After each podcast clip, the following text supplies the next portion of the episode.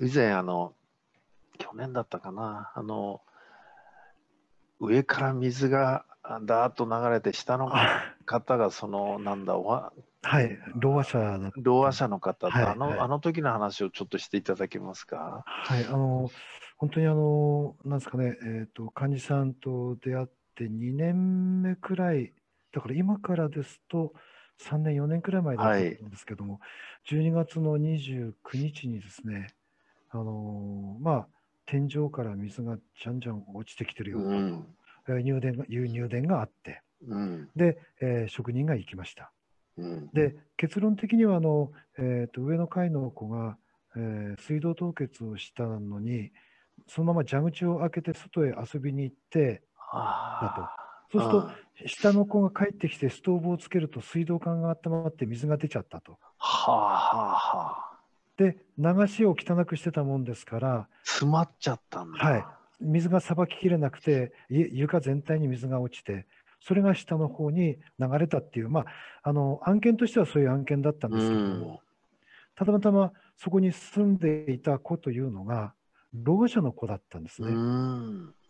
で、えーまあ、そこへ向かった職人がですね、それをそこに着いたときに、ろう者の子がもう半分以上パニックになって、あでしょうね。で、はい喋れないし、喋れないし上から水は来るしと。はい、でも、なんかしなきゃいけないっていうんで、唇震わせながら、体を震わせながら、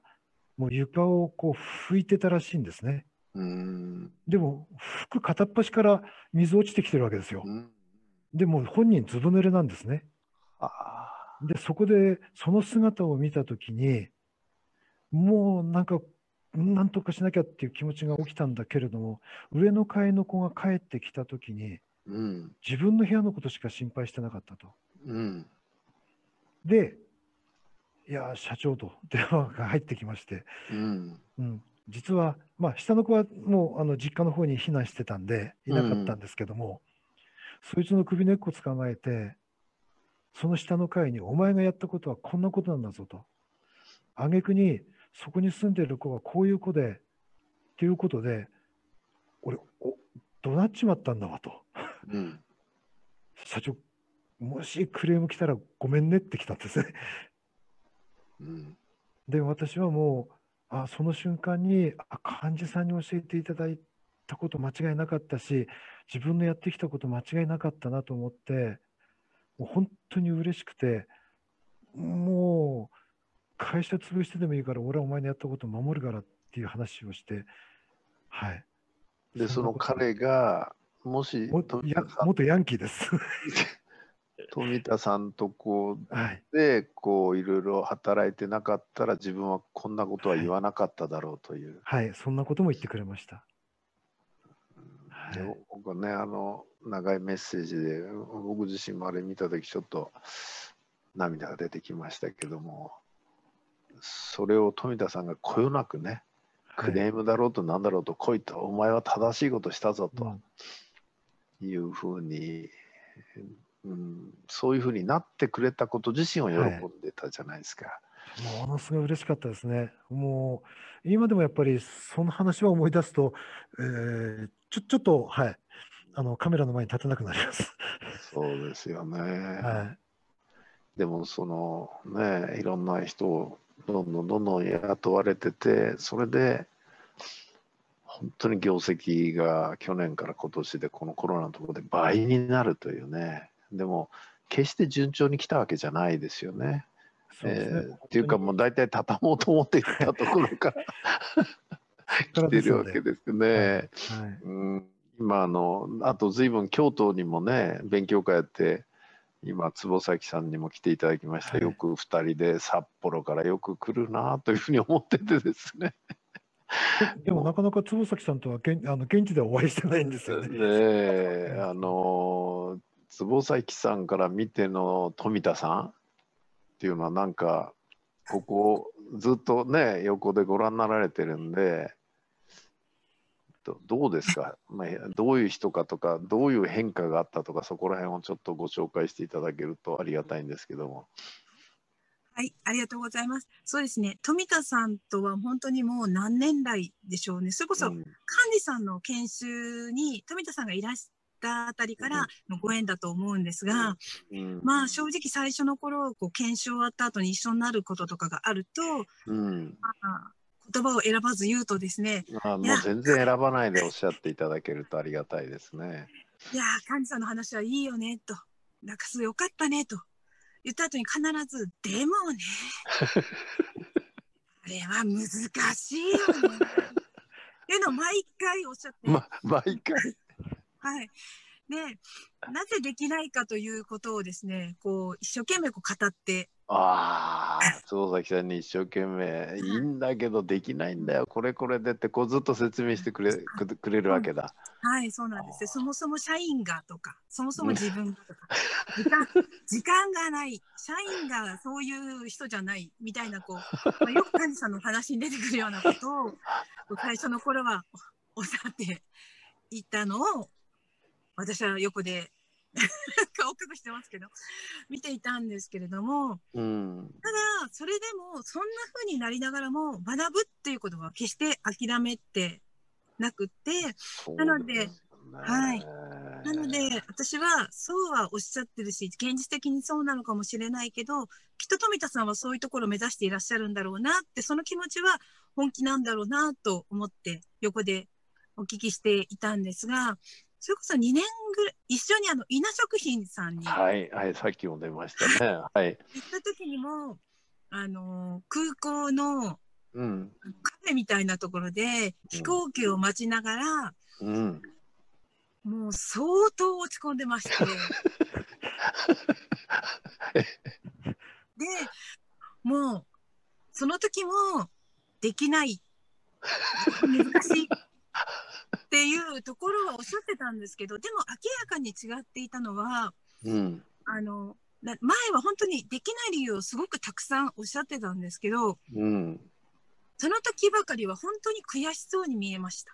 なるほどね。で、そんな時あたりからちょっと富田さんが言う発言変わりまして、うん。大変だろうけどとは言うけど難しいっていうこともおっしゃらなくなったんですよね。はすいませんでした。そうで 私は心の中であ富田さん最近難しいとかできないだからできないっていうことを口にしなくなったなーって思っていたあたりからやっぱりこういろんなものが変わり始めたような気がします。あ。富田さん、その今の坪崎さんの話ですけども、途中から難しいなって言って、その後理由、理屈を言わなくなったっていうのは、こう、あの認識あります？ご自身で。いやー、ないですね。ああ、その前は言い訳ばっかりしてるわけですよ、簡単に言うと。はい。まあ言わ言われてみると確かに、はあ、確かにそうだったかなっていう、はい、自覚はあります。でも途中からなくなったと。そうかでな。結局だからその亡くなった頃からその業績の上向き具合とこうすごく関係性があるような気がですしょうね。あの、ねやっぱり今みたいなあの